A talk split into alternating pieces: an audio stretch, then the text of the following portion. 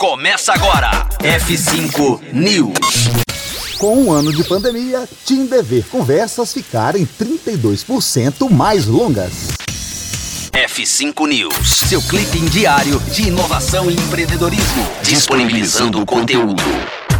O último ano foi o mais agitado da história do Tinder e não é para menos, já que a pandemia mudou drasticamente a rotina e o comportamento de todos no mundo. A maior parte dos usuários do principal aplicativo de relacionamentos pertence à geração Z, jovens de 18 a 25 anos. E analisando o comportamento deles, o Tinder encontrou dados interessantes para entender a realidade atual. Um levantamento feito pela própria empresa descobriu um aumento de 19% de mensagens enviadas por dia em fevereiro de 2021 em comparação com o mesmo período do ano anterior.